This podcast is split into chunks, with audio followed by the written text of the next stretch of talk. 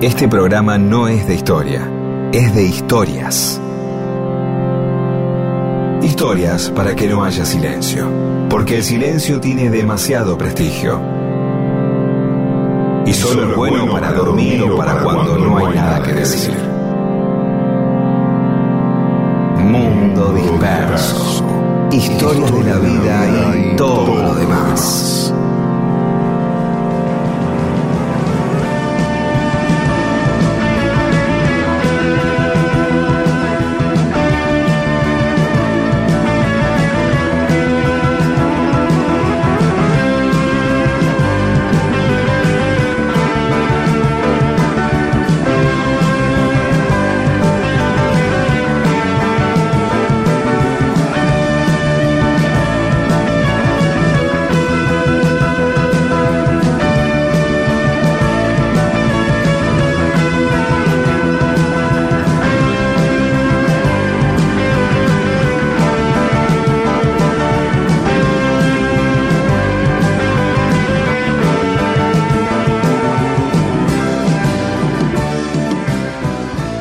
¿Cómo les va? Aquí estamos en Mundo Disperso. Somos Pedro Saborido, Daniel Miguel, junto a Paula Weintraub, Olivia Dayes y Eamon. Hola, Pedro.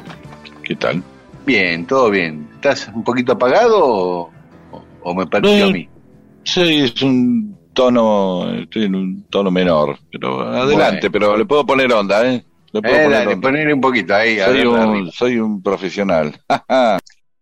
Ayer se cumplieron 40 años sí, de que Baglietto presentó su primer disco en el Estadio Obras. Ahí con Silvina Garré, Mirá Rubén vos, Goldín, qué lindo. Fito Páez, el disco Tiempos Difíciles. Claro. Y sí, en ese disco había mira, cinco temas de Fito Páez, tres de Rubén Goldín, uno de Fandermole y uno de Abonicio. La mitad del disco eran temas de Fito, pero sin embargo el de Fandermole y el de Abonicio, Mirta de Regreso y, y Era en Abril, me parece que fueron los más hits ¿no? de, de ese disco. Sí, sí, sí, sí, Este, sí.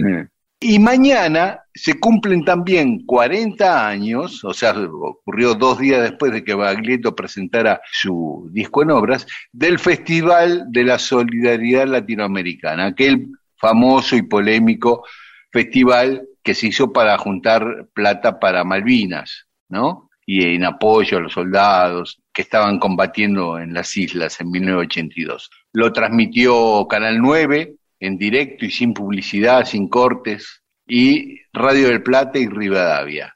Y bueno, actuaron todos los grandes artistas del rock argentino. Algunos después se replantearon a ver. Y a ver bueno, pero. Pero en ese momento. ¿viste? mm, obviamente. Spinetta, Charlie, León Gieco, Porcheto, Sí, claro. Uno no sabe. Pablo. Se la jugaron. Claro, claro. Fui lo que creí, soy lo que está pasando, dice Charlie García, que se creyó, como todos creyeron. ¿sí? Pasa que a veces, Sí, sí, obviamente, el, el artista, el periodista, este, el político, o sea, los famosos, bueno, dejan, dejan sus dedos marcados ahí en algo, entonces todo el mundo después si sale mal, como se perdió y aparece. También le pasó a Cacho Fontana y a Pinky, ¿no? Que ellos conducían el festival, este, la condujeron también esa gran colecta que se hizo 24 horas por, por, por Malvinas, creo que se llamaba. Sí, sí, Y sí. también después cuando aparecían muchas de las mercaderías vendidas en algunos kioscos y cosas así, son las que aparecen después de la derrota, ¿no? Este, de haberse solucionado el conflicto de otra manera, que hoy no, ni lo podemos pensar, ¿no? Que, Claro. que- con que hubiera ocurrido, esas cosas no pasaban, ¿sí? Pero bueno, que- sí, a veces ese, ese, ese mal momento incluso contribuyó luego con la explosión del rock nacional y en los 80 la consolidación del rock nacional como parte de la industria. Vos pensás que en los 80 ya había radios exclusivamente rockeras como Rock and Pop o la misma FMR, sí, FM de Rivadavia. Y en los 70 el, rock en las radios aparecía eh, en forma esporádica, en algún programa, con Badía, jugando un poco dentro de todo este, lo que podía ser como un difusor y algunos otros programas dando vueltas. Pero eso es, e, e, esa es una gran diferencia entre el rock de los 70 y el rock de los 80. El rock de los 80 está acompañado ya por, por la industria, desplegándolo de una manera que en los 70 eh, todavía conservaba un cierto sector medio de, de, un gueto que disfrutaba de serlo también, ¿no? ¿Sí? Sí, sí, Siempre aparece ese, ese efecto por el cual mucha gente cuando su banda se vuelve famosa, esa banda que uno seguía en, cemento, como siempre se dice, yo lo vi en cemento, después ya empieza a sospechar, ¿viste? No, se transaron, se vendieron, ya no, no le gustaba. Vos sabés que un famoso cantito que tenía que ver, por ejemplo, con los redonditos de Ricota, aún ya en los 80 esto, ¿no? o sea, eran los seguidores que acompañaban y decían, vamos a llegar a obras, etcétera, etcétera, vamos los redondos, que vamos a tocar en obras. Y había un sector que no quería saber nada con eso, no quería que vayan a tocar obras, quería que sigan siendo una banda de lugares de mil, mil quinientas personas, digamos, querían conservar eso.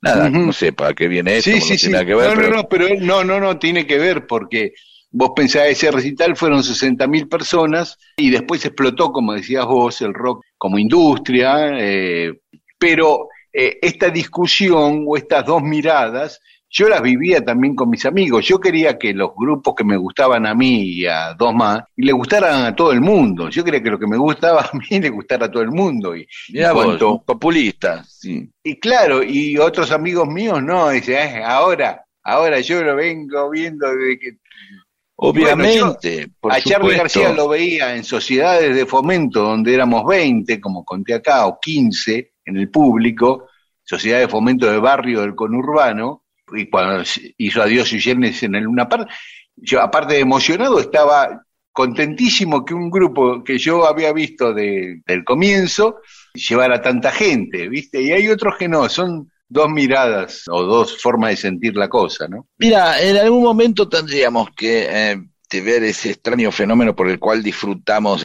también de las exclusividades no solamente de exclusividades que a los que a las que se acceden este, e, económicamente, porque parte de la a ver, la palabra exclusivo tiene precisamente un valor importante, porque excluye. Claro. Un lugar exclusivo, que quiere decir un lugar que excluye gente y a vos no.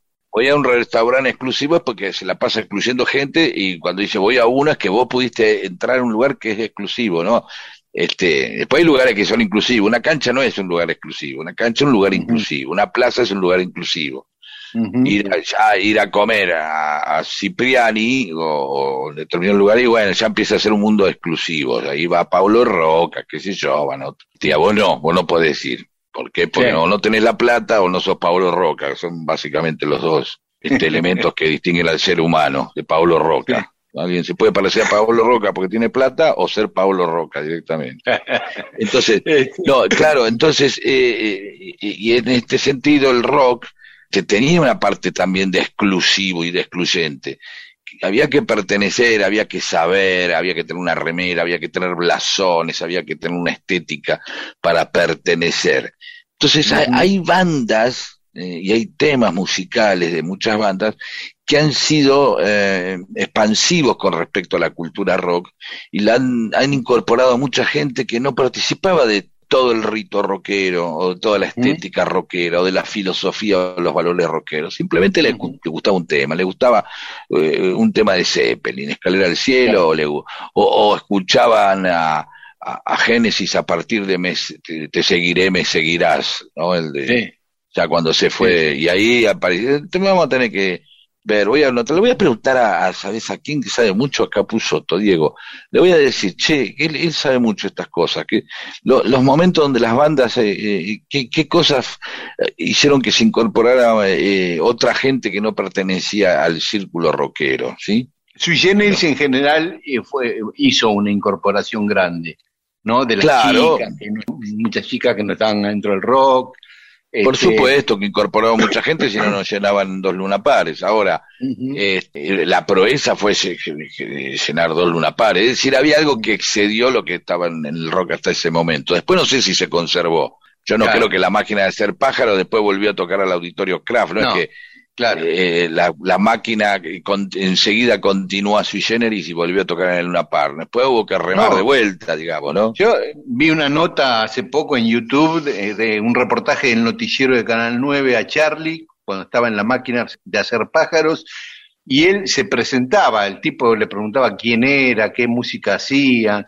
o sea... Por supuesto, estaba todo afuera. Que había pasado sui generis y estaba fuera de la masividad aún metiendo 30.000 personas en el Luna Park, porque era esos 30.000 eran todos prácticamente. Obvio. Este, y me quedé pensando en una cosa con esto de la exclusividad, que yo así digo como que soy amplio y quiero que lo que me guste en música le guste a muchos. Me pasa lo contrario con algunos lugares, algunas playas que eran unos pueblitos muy chiquititos de poquitas manzanas y por la belleza del lugar a los con el tiempo se fue masificando y haciendo una ciudad monstruosa.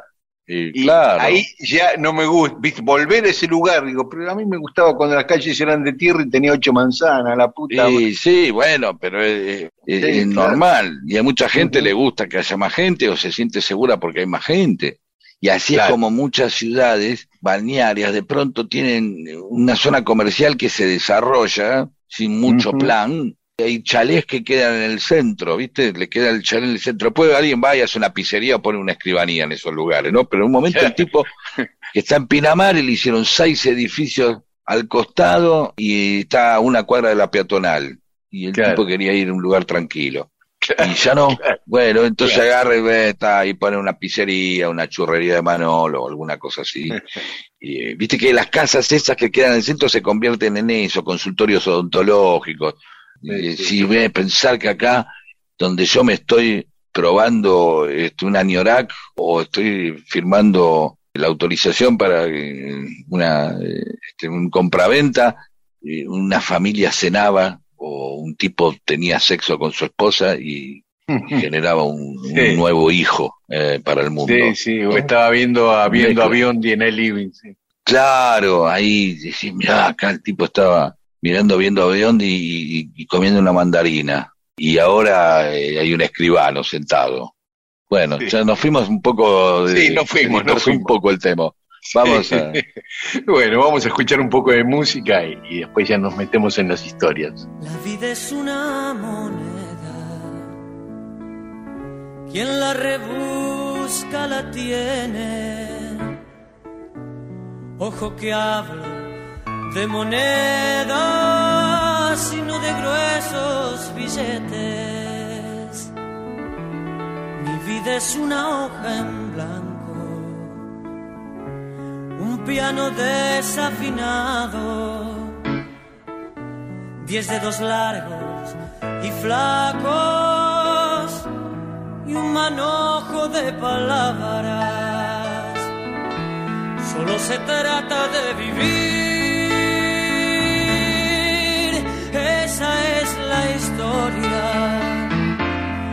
la sonrisa en el ojal, con la idiotez y la cordura de todos los días. A lo mejor resulta bien.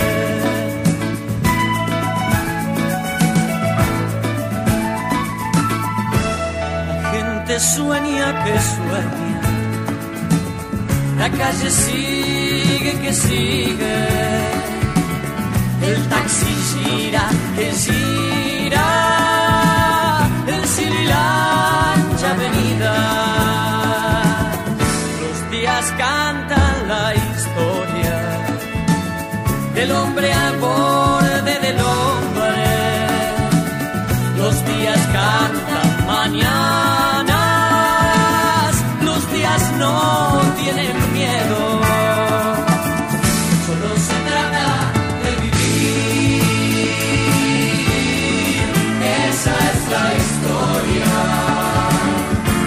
amor sin un amor, con la inocencia y la ternura que florece a veces, lo mejor resulta bien.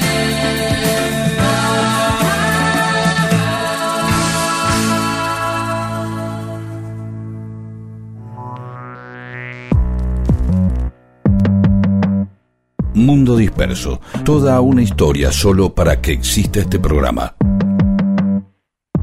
Mundo Disperso.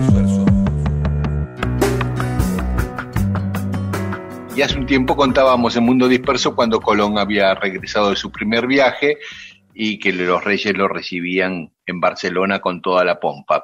Y vamos a contar ese regreso, ese recibimiento y los otros de los cuatro. ¿Cuatro viajes hizo? Claro, cuatro viajes. Hizo cuatro Yo, yo viajes. siempre me olvidé, yo sabía, pero me parece que uno no sabe, eh, eh, la mayoría de la gente no sabe, cuando siempre queda el primero, ¿no? Es Sí, como, como sí. los pibes, ¿viste? El primero es un evento, le sacamos foto al primer pibe, tiene muchos peluches regalados por los amigos, qué sé yo, y después, a medida que uno va teniendo más hijos, la gente tiene muchos hijos, ya lo- los últimos son el más chico para la gente, ¿no? Para los Sí. amigos, el más, el más pibe, dicen.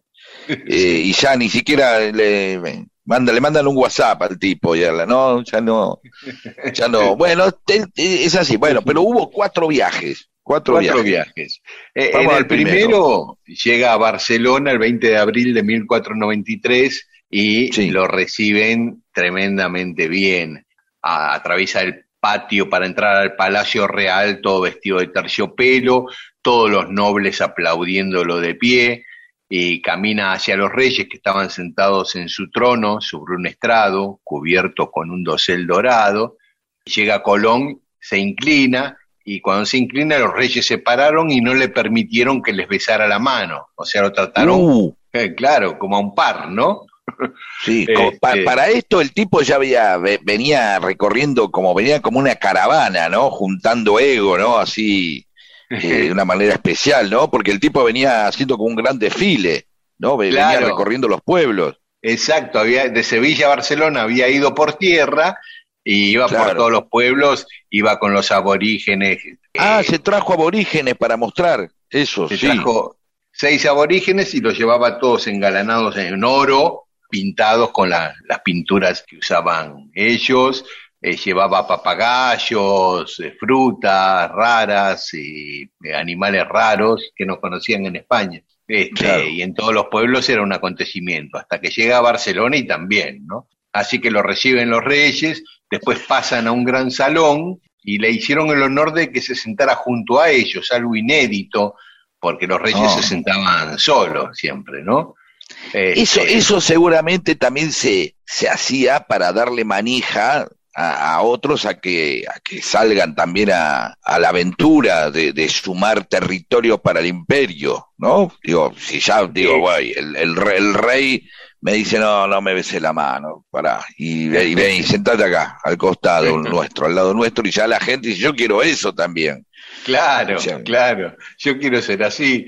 Y, y de hecho pasó, ¿no? Fueron, después de, de Colón, se multiplicaron los conquistadores por todos lados. Sí, sí, hubo algo de eso, ¿eh? Bueno, cuando se sentaron ahí le empezaron a hacer preguntas, ¿y cómo te fue? ¿Y cómo es eso? Y contame. Y, y se pararon a examinar a los seis aborígenes, los miraban, y los reyes, ¿no? Miraban las bandejas con barras de oro, capullos de algodón, plantas exóticas, Claro. eh, frutas. Bueno, en eso la, la reina muerde una gile, picó y la ay, no Uh. sabés. Claro, esto, pensaba que era una frutilla alargada, algo, avisá, Cristóbal, eh, ¿no? Puta Claro. que te parió, y ahí salió la puta que te parió, ¿no? De, Claro. de la De reina, la reina, ya la puta madre, dijo. Y ahí también, afortunadamente, no se había, to- todavía no se había inventado la soda y quizás en ese momento mandaron ya a que hagan algo. ¿Cómo se pasa esto? Esto. Un antídoto, por favor, algo. Por, por favor, algo que pare esto. Sí. Yo me imagino cuando la, la- la- la- reina le iba a entrar así, lo vio rojo así, y ya ver esta frutilla con forma de, de- de- de pitulín así, y, y no, no, le dijo, Y fue tarde. "Ah, ya está, Ya le había clavado los dientes. ay Dios, sí, Bueno, estaban maravillados con los papagayos, Claro. ¿no? Isabel miraba hipnotizada a los papagayos. Este, después, bueno, cuentan ahí los testigos que el coro cantó un Te Deum con todos los nobles arrodillados y que el rey, la reina y Colón se le caían las lágrimas este, mientras de- cantaba. de- del ají, todavía. Ahí nació el colon irritable, recordemos. Sí. El colonizador. También, sí, la, la- la reina le quedó como el Lupita el otro día. No, como- Bien, entonces, Después, sí. no, durante varias semanas Colón fue el centro de atención, ¿no? Le eh, seguía contando sus aventuras a los reyes, se lo veía caminar a solas con el rey, algo totalmente inusual. Nunca el rey iba solo con una sola persona caminando por ahí y todos los miraban, ¡uh, mirá! Era un ídolo Colón, total. Le hicieron fiestas, banquetes. Eh, en la casa del cardenal Mendoza, que después de los reyes era el más capo, se hizo una fiesta que todos recuerdan, donde Colón también se sentó al lado del cardenal y le hizo un honor inusual, que no solo al cardenal, sino a, también a Colón se le sirvió una fuente de comida tapada y el catador la probó primero para asegurarse de que no estuviera envenenada, algo que solo se hacía con el cardenal. Mm, qué laburo ese, ¿eh? El de Sí. catador de... Sí, laburo de riego, ¿no? Sí, obviamente, sí, sí, sí, sí. Pero no, no abramos, no abramos ese paréntesis, pero No, no, ya, no, no. ya lo haremos en algún programa. Pero claro, es como el servicio absoluto, digamos, ¿no? O sea, es la comida más el catador que te asegura que va a estar bárbaro. Sí, sí. O sea, sí. es eh, algo exclusivo del, del, del cardenal. Es decir, a Colón lo, lo elevaban por sobre el resto de, digamos, de la plebe de una manera inusitada, seguramente, e inflándole el ego de una manera tremenda también, ¿no? Claro, no solo de la plebe, por encima de todos los nobles. Porque a los nobles Claro, es verdad, es verdad. Así con esas ínfulas se va al segundo viaje, al segundo viaje a América. Cuando vuelve de ese segundo viaje, lo reciben bien, pero ya no con esa euforia del primero, ¿no? Y ya Eh, está. Además, para el segundo, viste, le habían mandado, el primero fueron tres barquitos, en el segundo fueron un montón de barcos, un montón de gente, trajo un poquito más de oro, un poquito más, pero digamos, la, la ecuación inversión-ganancia no, no se había multiplicado tanto, ¿viste? Pero igual, bueno, los reyes siguieron bancando y él llegó a Sevilla, estuvo ahí un mes esperando a ver si los reyes lo recibían, al mes le dijeron que lo recibían, se va para Valladolid y después a Burgos, y ahí está ocho meses tratando de convencerlos de que le banquen un tercer viaje, ¿no? Ocho meses Colón tratando de... Y se reúne un día con la reina y otro día con el rey, y en un momento le dicen, bueno, como la corte era itinerante, la corte de los reyes católicos, no estaba fija en una ciudad, cuando se iban a ir de ahí de Burgos, le dicen a Colón, bueno, que nos vamos para Medina del Campo y a Segovia. Si nos querés seguir, ¿por qué no venís con nosotros y nos seguís contando tu planificación del tercer viaje?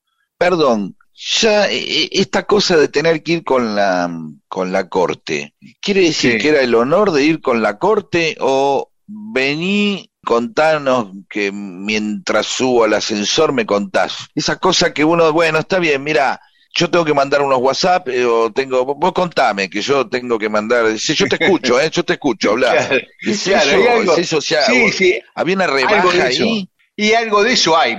Digo, por un lado está el honor de poder viajar eh, con los reyes, pero por otro lado, esto de, Pero mirá, Colón, pero- no, sos el único temita que tengo, ¿viste? Tengo un montón de quilombos. Y, y, y contáselo a los de la corte, no me lo cuentes a mí, anda a hablar con la administración. anda al tercer piso. Claro, Este, sí, sí, sí, algo de eso hay, viste, lo, lo, lo atendieron bien, pero con lejos de- del primer recibimiento, ¿no? Y le bancan, le bancan el tercer viaje. Si te parece, escuchamos un poco de música y después Por contamos favor. eh, los regresos del tercer y cuarto viaje.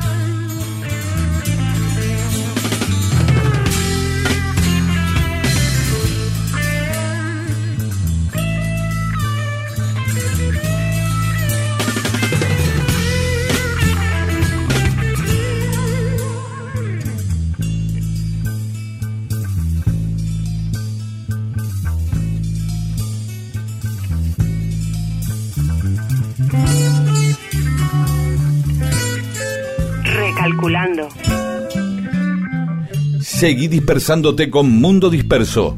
Recalculando. Miles de historias que no le importan a nadie. ¿O sí?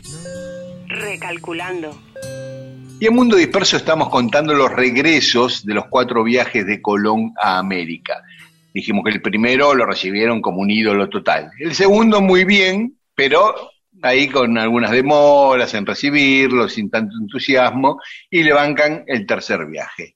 Pero en el tercer viaje, los reyes le mandan como un vedor, un representante de los reyes para controlar a Colón, a ver si hacía las cosas bien. Y ese tipo se enfrenta a Colón y lo manda preso y engrillado de vuelta a España desde América. O sea, el tercer viaje ya Colón vuelve con, encadenado en las manos y los pies en un barco. Dios mío. Así, un poco diferente a los anteriores, ¿no?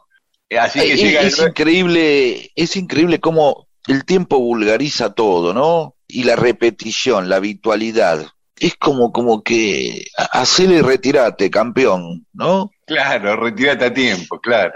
Cuando uno prolonga demasiado un éxito, por ahí después se, se va deshilachando, ¿no? Sí, hay, hay algo, hay como un efecto en el cual em, seguramente el- la fantasía sobre ese lugar, las muestras, eh, el oro, los papagayos, el ají, despertó un nivel de expectativa que después mm, Colón no lo pudo mantener. O temían Sí. también que empezara a currar y hacer la suya. Obviamente, para eso fue el veedor. A ver qué guarda Claro. con este. Exactamente. El famoso Francisco de Bobadilla era el tipo. Así que bueno, cuando desembarcó en Cádiz en noviembre de- del año 1500, los reyes al enterarse les dio pena, a pesar de, la- de todo eso, dijeron, eh, no, no es para tanto, viste, que venga Claro. encadenado. Ordenó que lo liberaran, ¿no? Cuando- así que al mes de llegar lo liberan a Colón. Tardaron Y- un mes, ¿no? En, en decir, no, pero por ahí eso es porque entre lo que tardaron en enterarse, mira que las comunicaciones eran muy lentas en aquel momento. es verdad, es verdad. Pero mm, sí, no mostraron ningún entusiasmo en verlo. Él pidió verlo, pero los reyes no le contestaban, así que anduvo de acá para allá tratando de seguir a la corte a ver si lo recibían. Finalmente lo recibieron, pero le dijeron que arregle con otros, digamos igual consigue que le banquen el cuarto viaje.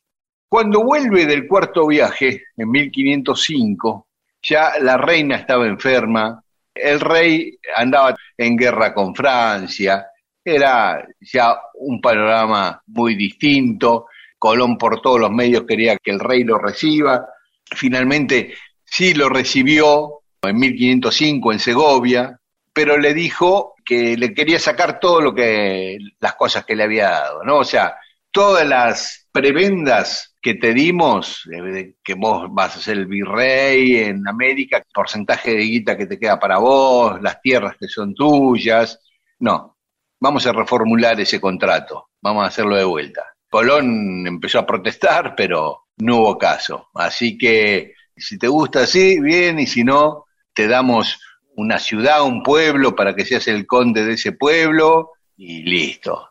Mientras estaban en esa discusión y mientras Colón pensaba en un quinto viaje, fue enfermando, fue enfermando y Colón murió. Murió en Valladolid. Pero mira cómo eran las circunstancias de Colón en ese momento, que su muerte pasó inadvertida. Nadie se enteró, no fue noticia. Eh, 17 días después de la muerte empezó a correr la noticia de que había muerto Colón.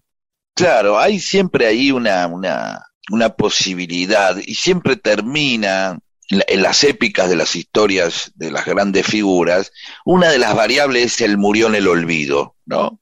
Este, sea un artista, qué sé yo, eh, un deportista famoso, siempre está la, la- esa variable, ¿no? Una, de- una de las variables de, de la épica de un personaje de una biografía es murió en la pobreza y en el olvido. Y uno ahí entonces queda un poco como, mira vos, ¿no? Es como la reflexión al final.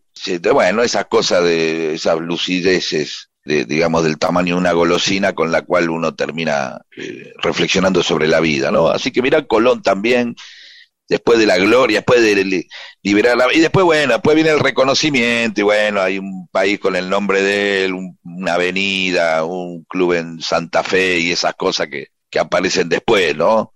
Pero digamos, viene el, el honor viene después, pero evidentemente en su momento los tipos, ¿no? Lo tiraron ahí, lo trajeron en cano, eh, este, del mismo lugar que había descubierto y finalmente le sacaron todo y, y él era ya como una especie de adicto al viaje, ¿no? Pero no podía parar algo, por ahí venía y tomaba algo acá o venía que se probó la merca, no sé, pues dice, otra vez quiero ir, ya el quinto viaje, al que Sí, no sí. aguanto más, no, por favor, o, o no sé si era porro o merca o qué cosa, pero algo probó, tenía, tenía una pareja, algo, alguna cosa acá, porque si otra vez vas a tardar, mira con lo que tardás en ir y volver, ¿no? Y cada vez volvés peor. Ya en el quinto, ¿sabés cómo vas a volver? Te van a venir pegando en el viaje, te van a, te van a venir encadenado y te van a estar pegando con una tira de asado en la espalda, así. ¿Qué más querés? ¿Qué, ya está, ya fuiste, ¿qué, qué cosa, no? Por ahí en realidad todo lo que querían hacer era que no rompa más las bolas, ¿no? El tipo con ir. Ya, mi- mira, descubrimos América, no era lo que pensábamos, ¿de acuerdo? Está bueno, pero no era para tanto, digamos, ¿no? Por la fantasía que teníamos de los papagayos y todo, y el ají y todo eso, no era para tanto. Así que bueno, como todas las cosas, evidentemente, aún descubriendo un continente, no podés escapar al destino de morir en el olvido. Mundo Disperso, con Daniel Míguez y Pedro Saborido. de un tiempo perdido. Esta parte esta noche ha venido un recuerdo encontrado para quedarse conmigo. De un tiempo lejano, esta parte ha venido esta noche otro recuerdo prohibido, olvidado en el olvido. Sentimentalmente para remediarlo, voy a quedarme contigo para siempre pero puede que te encuentre últimamente. Entre tanto me confundo con la gente. Sentimentalmente nuestro por ahora es el nido que el olvido ha me devuelve a tus orillas, serenamente será dormido,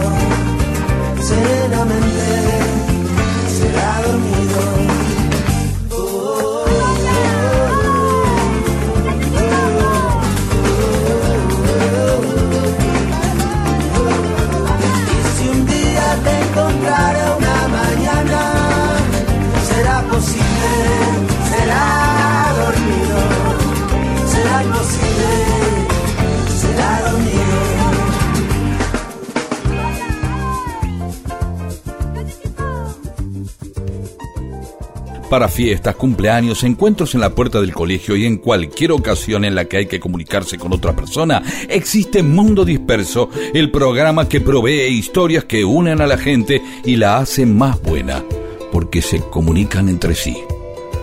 Y ahí charlan y se hacen amigas.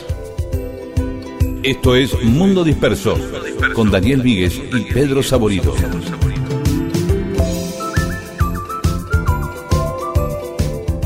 Y en Mundo Disperso, mensajes de los oyentes que nos escribieron a Mundo Disperso en Facebook o arroba Mundo Disperso AM en Twitter e Instagram.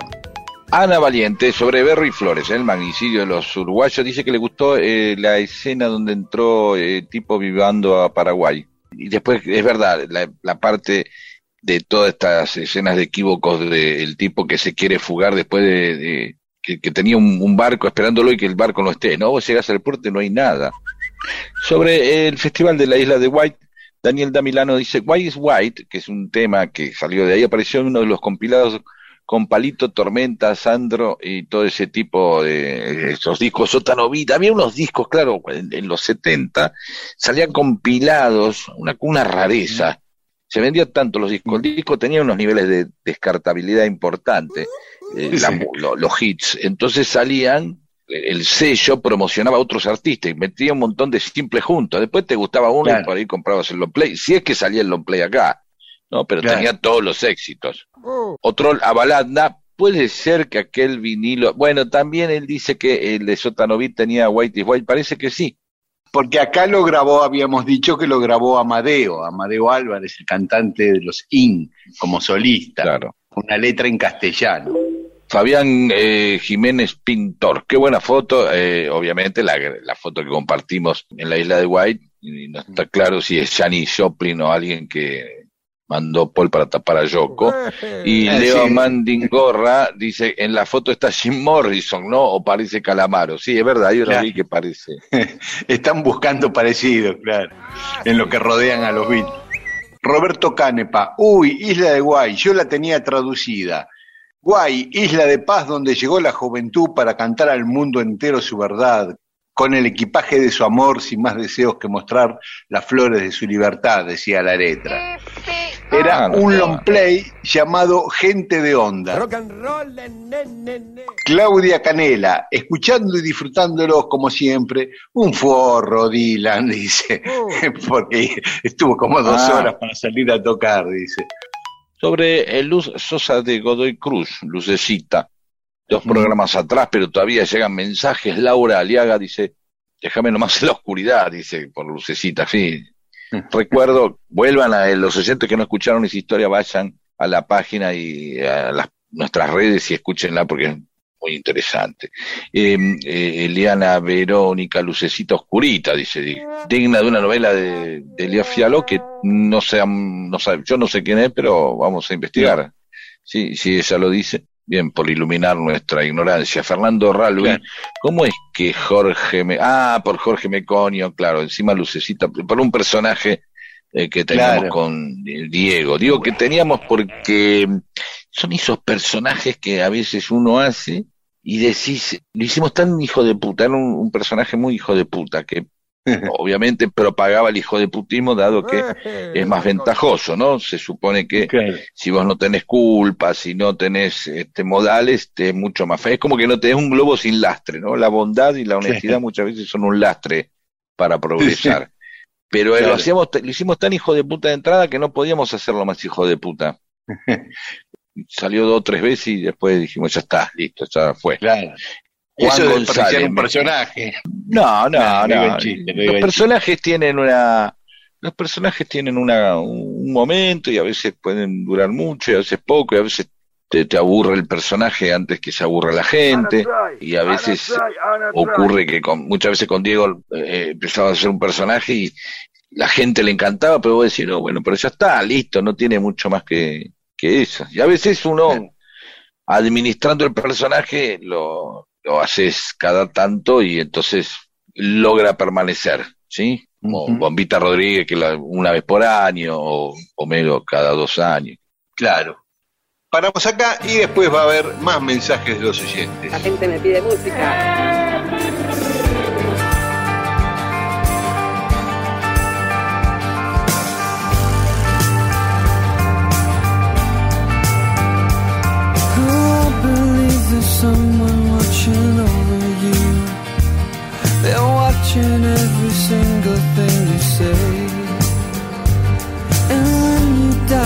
Sit you down and take you through.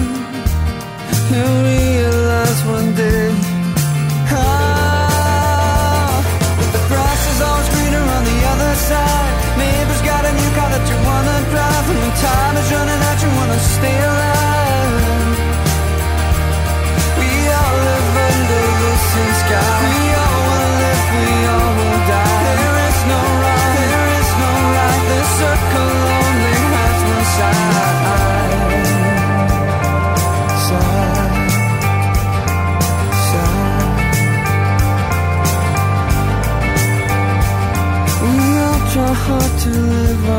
Lives in harmony for fear of falling swiftly overboard. But life is both a major and a minor key. Just open up the chord. Ah, but the grass is always greener on the other side. Neighbor's got a new car that you wanna drive, and when time is running out, you wanna stay alive.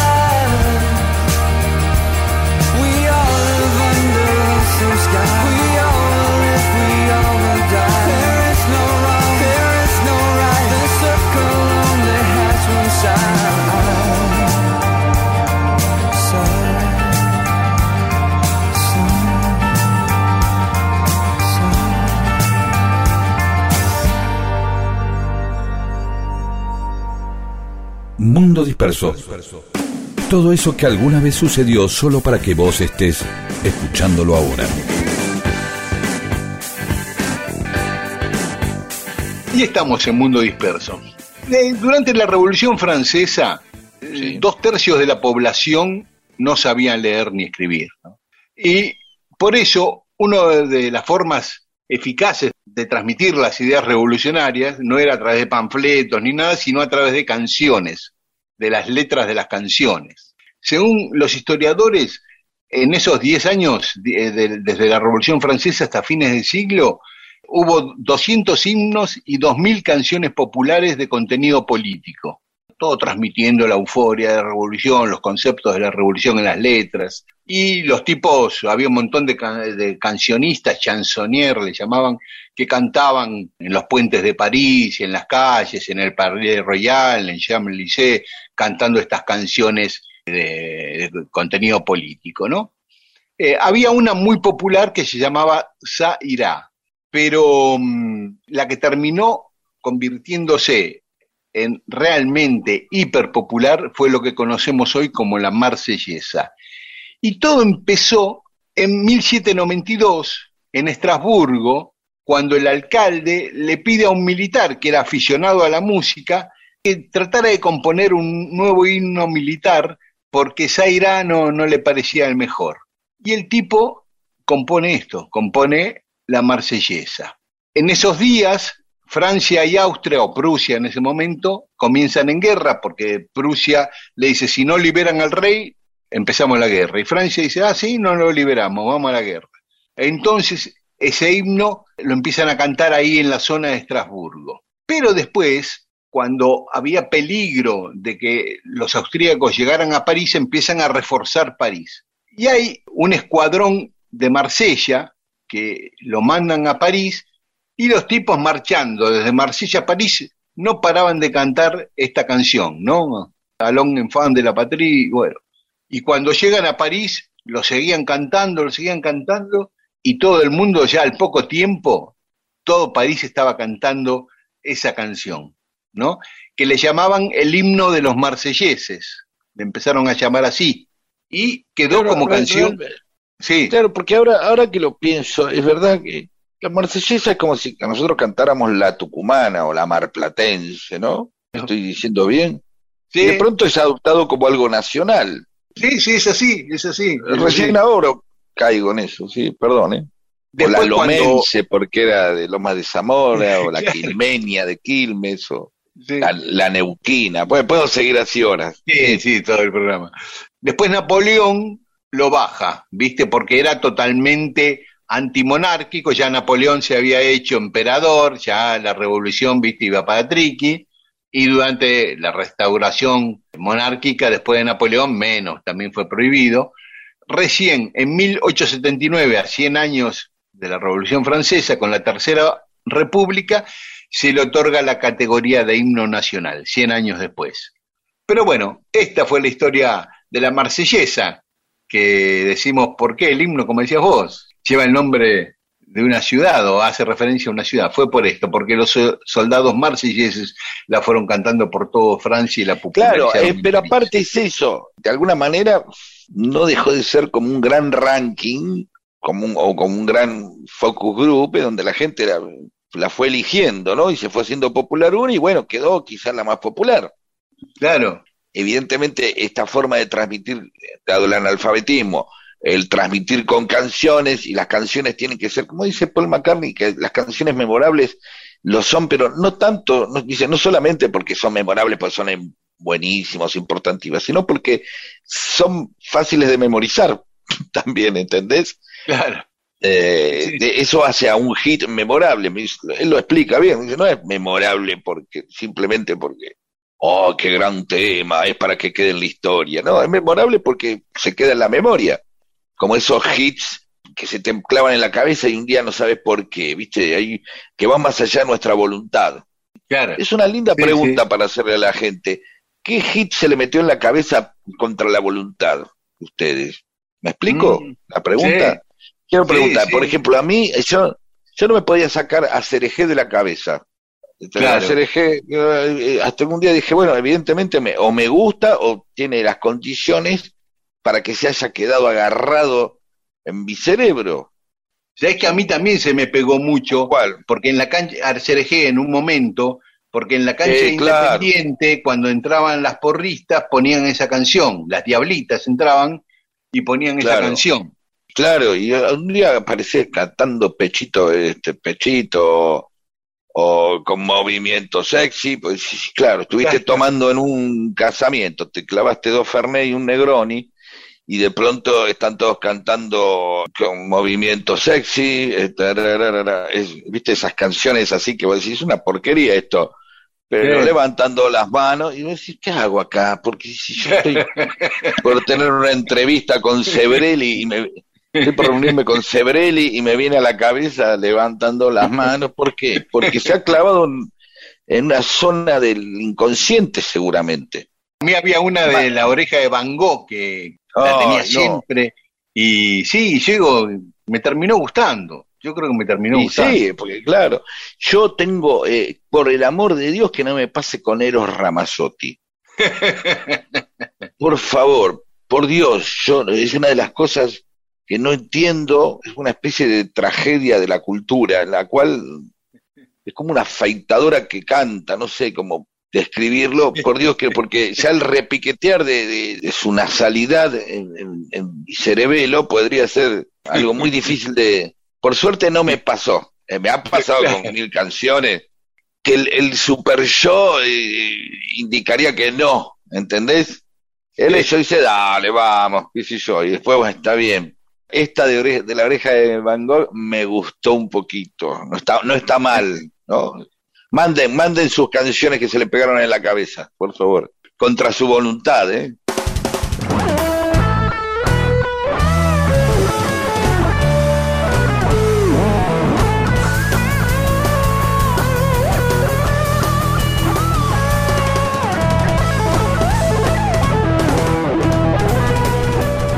Si las cosas ocurren o ocurrieron y vos no lo sabés, entonces para vos no existen. Dale existencia a la historia escuchándola. Mundo disperso, eso que existe cuando vos lo escuchás.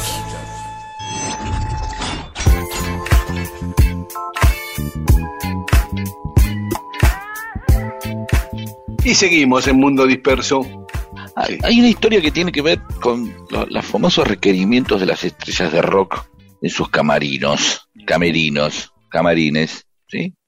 Sí. No siempre se habla, Bob Elton John pidió agua tibia, tres melones y, y una foto de, de un ciprés, qué sé yo, cualquier cosa, siempre entonces eh, el tipo de comida, lo que tiene que tener, viste, como, como, como una exigencia que siempre trasciende, que a esta altura uno ya supone que en realidad son como una especie de, de parte eh, de la previa del show, ¿no? Es parte de la promoción, ¿no?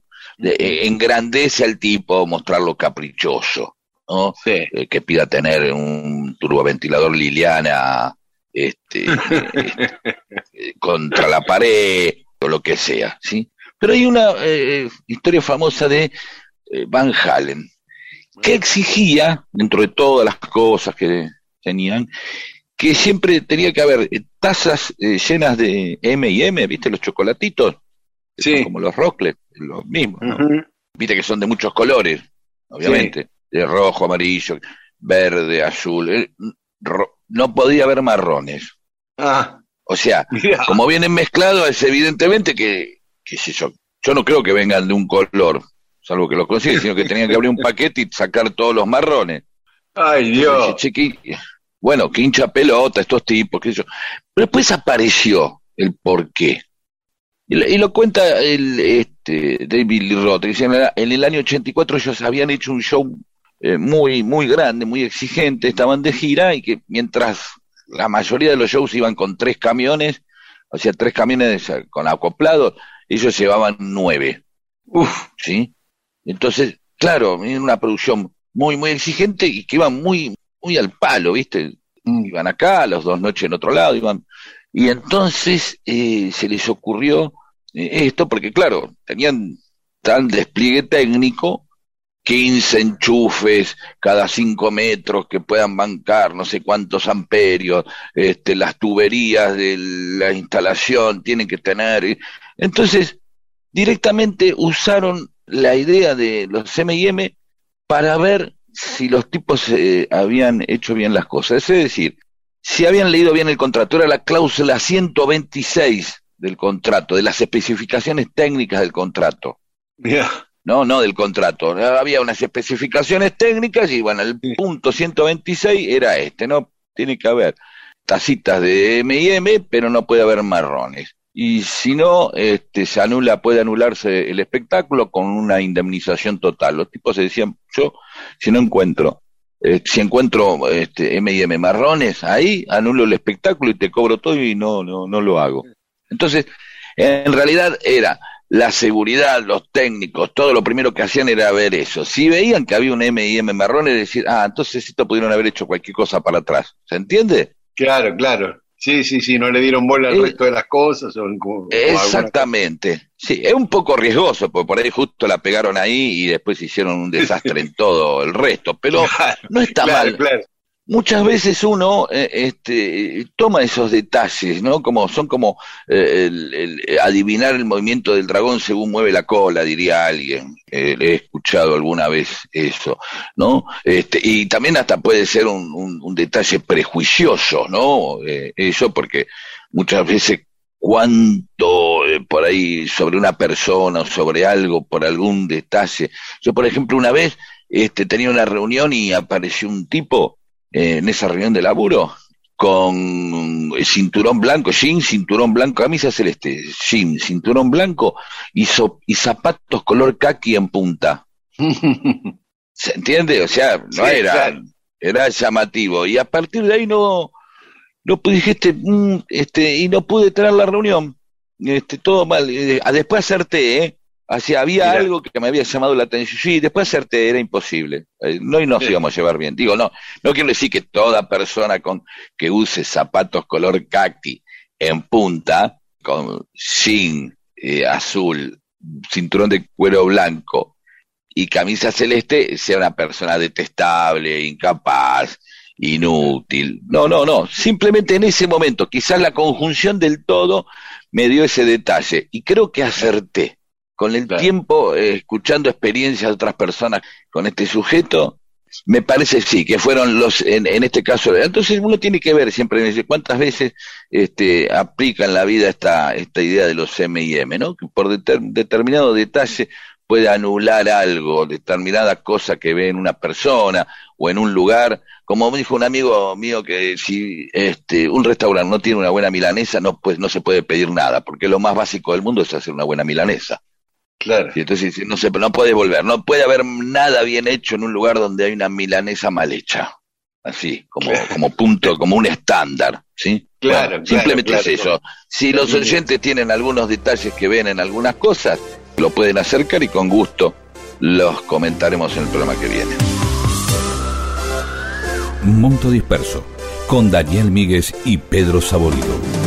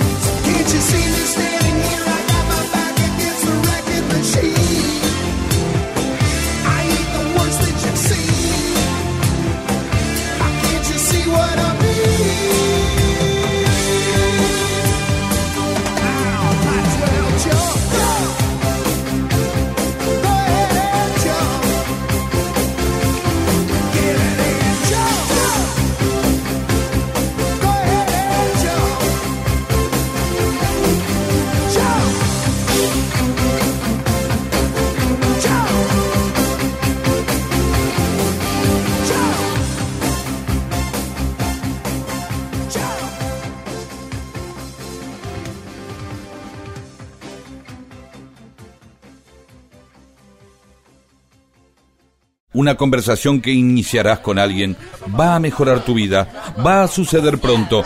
Es mejor que tengas temas para animarla. Mundo disperso, un atentado al incómodo silencio.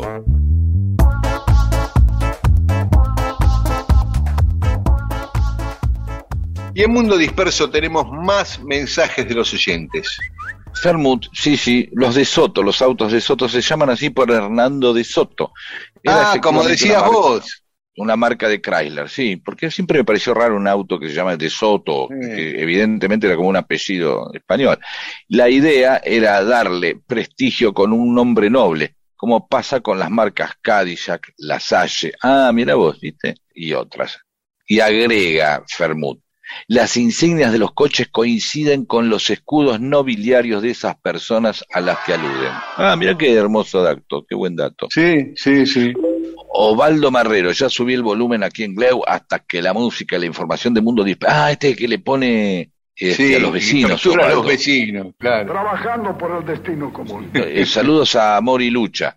Él concurría al club cuando vivía en Piñeiro, cerca de Herli, y también saludos a todo el barrio bueno, de Lanús, todo el partido de Lanús.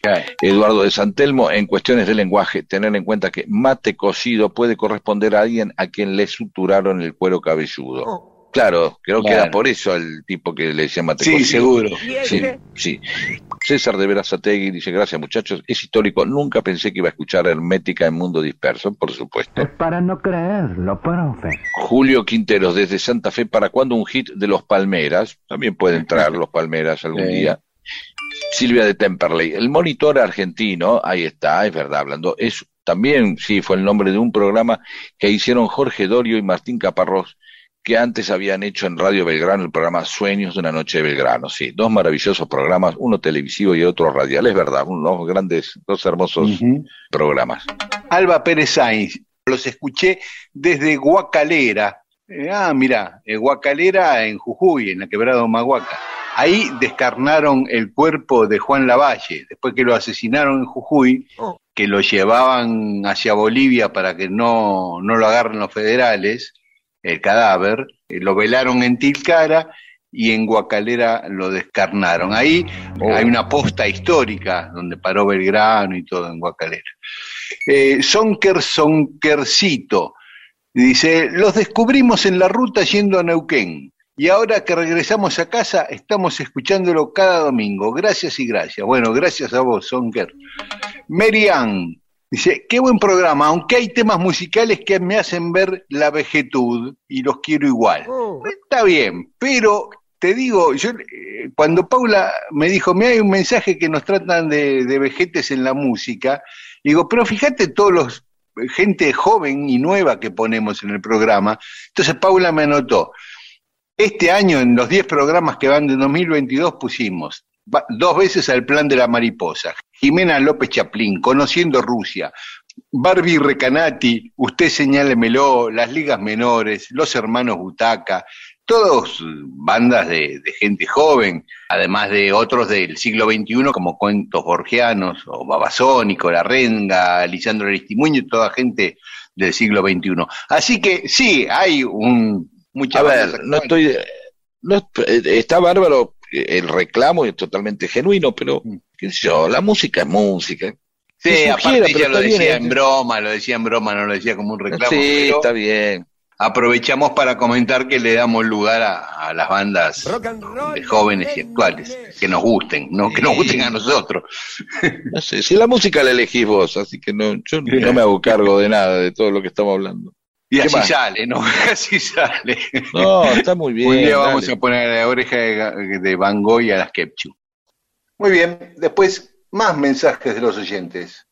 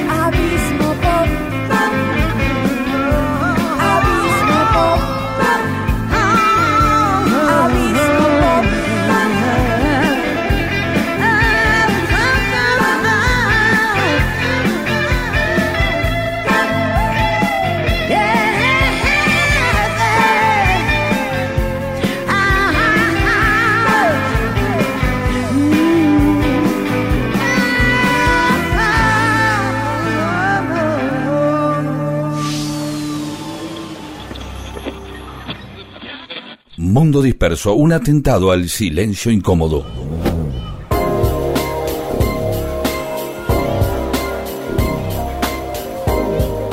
Y en Mundo Disperso, cosas que pasaron un día como hoy. A ver. En 1648, España reconoce la independencia de los Países Bajos, o sea que era Holanda más Bélgica, porque Bélgica pertenecía a Holanda. Hasta ese momento pertenecía a España, Holanda. En 1648 se Ah. independiza. En 1718, un tipo que se llama, se llamaba James, creo que ya no vive, James Packle, patentó la ametralladora en Londres. 1718, mirá vos. Yo creí que la ametralladora era mucho más, más acá en el tiempo. La moderna. Sí, sí, sí. Por ahí no andaba bien las primeras, supongo. claro. No, no, digo, por ahí eran, estaba, digamos, todavía no estaban adaptadas a, al uso corriente.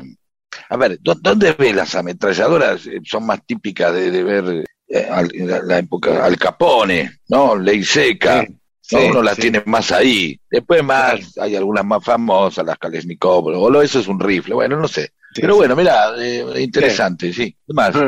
En 1811, un día como hoy, Paraguay formaba su primer gobierno patrio, o sea, después que la Junta mandó a Belgrano allá para imponer la Junta de Buenos Aires, le fue mal, perdió Belgrano, pero sirvió para que no pudo derrocar al gobierno español Belgrano, pero sí los propios paraguayos después hicieron su, su propio gobierno. Es más, aunque no se declaró la independencia formal, se formó la Junta, Paraguay festeja hoy el Día de la Independencia. Y Muy bien. también está festejando el Día de la Madre, porque asocian a la, la madre patria con las madres. Y un día como hoy, en Mendoza moría Tomás Godoy Cruz. Uy, sí, mientras Lucecita Sí. hacía la fiesta. Exactamente. Ahí pobre Sí. moría Tomás Godoy Cruz. En 1891, el Papa León XIII promulga la encíclica Rerum Novarum, que quiere decir de las cosas nuevas, algo así. Pero ¿qué tuvo de novedoso esto? Que se ocupaba de las condiciones de vida de los trabajadores y se pronunciaba a favor de la formación de sindicatos en 1891. En 1940, los hermanos Dick y Mac McDonald abren su primer restaurante McDonald's en la localidad de San Bernardino, ahí a- más o menos cerca de Los Ángeles, en California. Primero empezaron con un puesto de panchos, ¿no? Y después consiguieron un préstamo de 5 mil dólares y pusieron este local ahí en San Bernardino y fueron ampliándolo hasta que en 1961 vendieron la marca en 2.700.000 dólares. Bueno, no está mal, después le fue No. mejor a los otros, seguro. Y para empezar con los panchos tampoco es. El problema precisamente muchas veces es eso, es el momento del día después de quién hace qué con lo que uno ha dado. Uy. Viró hizo la eh, caja automática y se la vendió a General Motor por no sé cuánta plata, ¿no? Entonces, ¡ay! una vez General Motor le impone y entonces dice, ¿qué hiciste, Viró? ¿No ves? Y bueno, fue. ¿no? Estamos todos pendientes de qué hizo después alguien. Yo vendí esto en mil pesos y el otro después lo vendió en tres mil. Sí. Es así, no, no, no, no, no, no podemos fijar en eso. Así que, Claro. va, digo yo, es como un- alguna vez se desprendió, habrá dicho, olvídense. A mí siempre me gustó el efecto Pete Beast, Pete Best, Sí. hablando de los Beatles. El tipo, lejos de quedarse mal con haber sido el tipo que se quedó afuera de los Beatles, le habrá costado un poco, pensó que quizás con él no hubiera sucedido lo que sucedía, ¿entendés? Claro. Si, si yo me quedaba en los Beatles, por ahí no sucedía nada, mi destino era eso. Y lejos de enojarse, sigue todavía girando y viviendo de ser el tipo que se fue de los Beatles. Claro. ¿Entendés? No está enojado Sí, con sí. la situación, lo cual lo hace muy famoso al chabón. Claro. ¿Se entiende lo que voy?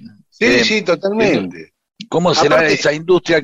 Sí, No, digo, los, her- estos, los hermanos McDonald, que se habían propuesto retirarse a los 50 años siendo millonarios, bueno, vendieron en, en 2.700.000 dólares y además podría suceder que si ellos seguían, hubieran quebrado, a lo mejor, andás a ver. También, yo me conformo con eso, me retiro y me olvido, no miro, y me voy a un Burger King, obviamente. O no, o voy a ir, esto lo empecé yo, eh, pero después, y siempre dicen, qué sata, torrante, vos no tenés dos mangos encima, yo tengo un palo dos, porque se lo dividieron, ¿no? Tengo Claro. un palo 250. claro. Y vos no. Este, claro, hoy hay 36 mil locales de McDonald's en el mundo. Y hoy nacían Horacio Guaraní y Juan Carlos Mesa, dos tipos queribles. Ah, qué lindo. Sí. Sí, ambos dos. Muy, muy, y muy a- y amigos entre ellos también, ¿eh? Ah, no más, lo sabía. Guaraní, sí, creo que Horacio Guaraní, eh, eh, Juan Carlos Mesa, además de ser un guionista y un humorista y un actor, también hacía canciones. ¿Sabías vos eso? No, Eh, sí, escribía eh, folclore sobre todo y algún tango también. Goyeneche creo que le, le grabó algo. Bueno, otro día lo contalo, Pedro, eso, que está bueno. Sí, sí, no, ahora no, no tengo ganas. Este, Ah, hoy es que no tengo ganas, qui- quiero ser un poco, quiero tener más el, el detalle, porque lo va a sorprender, ¿eh? Todo lo que hacía Juan Carlos eh, Mesa, autor prolífico. Le mandamos un, un beso a, a Gabriel, su hijo también guionista. Hoy cumpleaños Mike Caulfield. Así Eh, que de campanas tubulares. ese, de Tubular Bells. Y, y después, cuando terminemos esta sección, nos podemos ir con un tema de Mike Caulfield que habla de la muerte de John Lennon. Y la ¿Cuál música es? es? bastante festiva. Moonlight Shadow, Sí, Moonlight Shadow. sí, que la canta Maggie Reilly, un gran tema. Ese, sí. sí. Eh, hoy es el Día del Trabajador Sanitarista en la Argentina, así que a todos los de obras sanitarias, o sea, de AISA hoy, eh, Qué lindo, felicitaciones. Sí. Y hoy también es el Día del Docente Universitario, así que a todos los docentes universitarios un abrazo. Va, vos mismo, que sos, a mí, vos sí, también me lo sos. Exacto, me autoabrazo, Así que, porque el mando un 15 de mayo, sí, y tenemos un montón de amigos ahí en, Sí, claro. en ese rubro, y se celebra porque un 15 de mayo porque en 1969 se produjo el correntinazo, eh, una protesta de los universitarios contra el gobierno de Onganía previo al cordobazo y al rosariazo. Y para terminar, hoy en Chile se celebra el Día del Pisco, de la bebida, bien. en Costa Rica el Día del Agricultor, en Colombia y en México el Día del Maestro, aunque por razones distintas, pero justo coinciden en el mismo día, y en El Salvador el Día de la Enfermera. Así que a todos los que están celebrando algo, nosotros nos sumamos al festejo y nos vamos a escuchar a Mike Cole.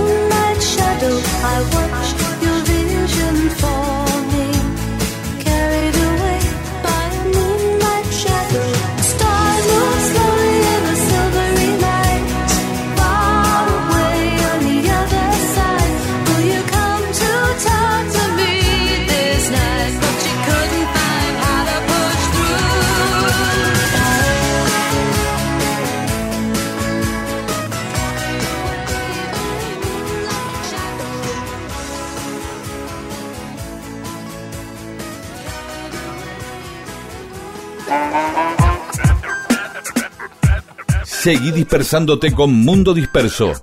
Miles de historias que no le importan a nadie. O sí. Con Daniel Víguez y Pedro Saborido.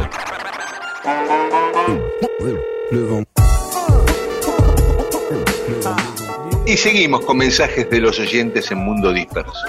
Gonzo Juanca, tremenda la lucecita y tremenda chiflada, dice Ednia Macramé. Humberto Magerman le, se rió mucho con, con algunas intervenciones. Irma Duche dice que es una historia para archivar. Sí, es una de, de las que más me, me impactó, de las que contamos en Mundo Disperso. Eh, Adrián Iglesias, como dice la canción, el Uruguay no es un río, es un cielo azul que viaja. Esto por lo que decías vos de que si tenían los mismos colores el Uruguay que el Paraná. Y, y el río Paraná tiene muchas canciones como Río Marrón. Dice que el Uruguay es azul y el Paraná marrón. Distintas canciones. Yo- y dice, Yo lo ¿eh? tengo así, ¿eh? Yo, yo- para mí era así, ser. pero no te quería, no te quería contradecir. Y Sí, vos dijiste que era azul el Uruguay y marrón el Paraná. Y yo dije que para mí eran los dos marrones. Y la oyente te da la razón, Adriana. Y dice Adriana que ella va seguida a Puerto Gaboto, que ahí nos recomienda el mejor lugar para comer pescado, la posada, la posada de Tito Luca, eh, que es de su amiga la negra Julia. Que ese pueblo tiene un- una gran historia por el fuerte. Claro, ahí Sebastián Gaboto fundó el fuerte Santi Espíritu. Gabriel Escodelari nos dice que sí que existe el Día del Perro. Viste que vos preguntabas y yo no, te decía que no tenía idea si existía. Es el 21 de julio y nos manda un link donde cuenta por qué se festeja es- ese día y dice, bueno, que nos propone el tema ese de los perros en la calle, que es una problemática de todos los pueblos y las ciudades. Eh, Betty de Quilmes, que ahora vive en Piriápolis, dice que vive en el Cerro de los Burros. Eh, y dice que le pusieron así porque Piria traía sus burros a ese cerro. Y después dice que del Guercio se escribe sin diéresis y se pronuncia como guiso. Está bien, se escribe sin diéresis, pero se pronuncia como paraguas. Es del Guercio, pero porque es italiano, entonces se pronuncia así.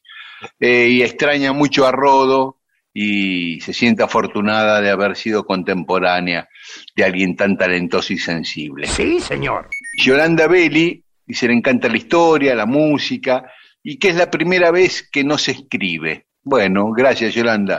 Y Carlos Baigorria me, me chicanea a mí con mi pronunciación. Dice, por primera vez en mi vida escucho a alguien llamar a post-crucifixión post-crucifixión. ¿Mm? Dice, como una vez un tipo en la radio que presentó a David Lebón como David Lebón. Bueno, es así, somos torpes. Saludamos a Raúl José Giannoni, Estela Cánova, Susana Parisani del Calafate, Daniel Chiesa, o Chiesa de Coronel Suárez, Mariana Pacheco, Bruno Sidotti, Pablo Estela y Lucas Elguero. Y yo saludo a Marcelino que atiende su vinoteca en Córdoba y dice trabajo y placer, como el club de, de Victoria, ¿viste? Muy bien. Eh, Quique Estoco, gran amigo, contento porque pasamos a Pescado Rabioso. Rosario Martínez y Mónica de Ramos Mejía, las dos muy contentas porque les pasamos Bésame mucho por los Beatles. Christian Gustafsson, el hijo de Gustav, como nos contó una vez, Miriam Amari y a Ne Mast. Gracias a todas y a todos.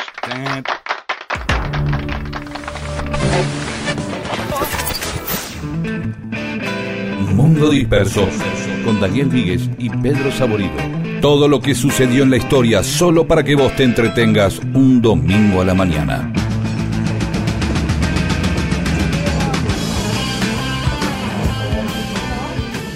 Bueno, se termina Mundo Disperso. Sí. Últimos minutos.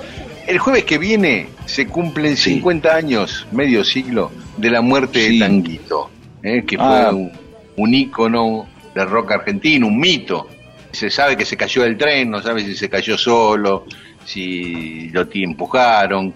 ¿eh? Cayó de- del tren San Martín cuando él se había escapado a la noche del neuropsiquiátrico que estaba internado, el Borda, fue a retiro, se tomó el tren a la mañana y antes de llegar a, a- a la estación Palermo, ahí en Santa Fe y Juan B. Justo, a la altura de la calle de María, se cayó del tren.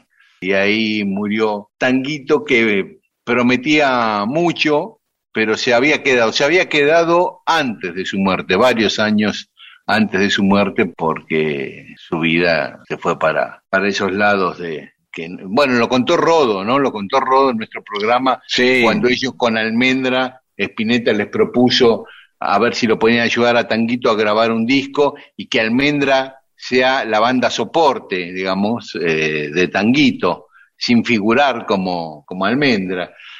Lo hacían ir a los, después de los ensayos de Almendra, como después de hora, a ensayar los temas de Tanguito. Pero Tanguito hacía desastres en la casa de Spinetta y, la, y, en lo- y con los vecinos, y la situación se la hacía insostenible a Spinetta, ¿no? O sea, era un tipo que algunos lo querían ayudar, otros no, otros lo, lo- lo- le hacían bullying, no Te lo sacaban mal, de pero- sí, sí, claro. Sí. o sea, pero los que polémico querían- siempre, ¿no? Uno, Sí. uno romantiza a los personajes, yo no digo, se van romantizando, pero después también muchas figuras contemporáneas a él, muchos artistas contemporáneos que convivieron diciendo, bueno, no era tan fácil, ¿entendés? Hay que fumárselo también, ¿no? Son esas cosas donde la locura es maravillosa este, si está lejos de uno y uno la consume como ficción, ¿no? Es decir, el artista loco del rock, la estrella que se tira delante de un fitito y sobrevive y, y entonces la gente empieza, claro, bueno, está re loco y es re falopero y de, ¿entendés? Y después cuando el tipo agarra y dice, no, bueno, este, mira, hice terapia, ahora estoy tomando agua mineral y entonces bajé un poco y largué el alcohol, sí, no es el mismo de antes, ahora es un estúpido. Claro, y qué sé yo, dice el mismo tipo que en realidad lo consume como ficción al artista de rock. Claro, ¿Entendés? Pero claro. al mismo tiempo después va y se va a laburar y tiene una familia Claro. y entonces él pone todo el... re- quiere que la el otro sea el reventado para él poder seguir divirtiéndose. Pero eh, hay que preguntarle, ¿cómo le estás pasando vos? Tomándote seis kilos de cocaína a la mañana antes de comerte una baby biscuit. ¿Entendés? Eh, está bien, ya está, no hablo más. Se termina el programa, se termina el programa. Nos vamos. Nos encontramos el domingo que viene acá en AM870 de Radio Nacional y esta noche nos pueden escuchar por la 93.7 que es la FM Rock de Radio Nacional. Chao, hasta el domingo. Estoy muy solo y triste acá en este mundo abandonado.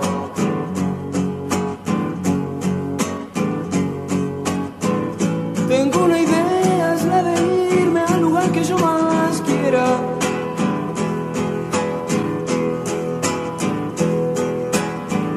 Me falta algo para ir, pues caminando yo no puedo. Construiré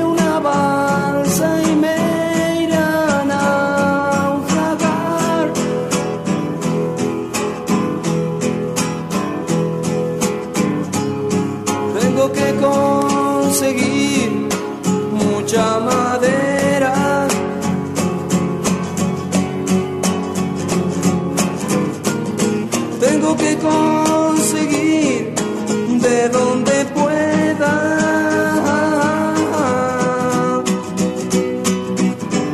Y cuando mi balsa esté lista, partirá hacia la locura. Con mi balsa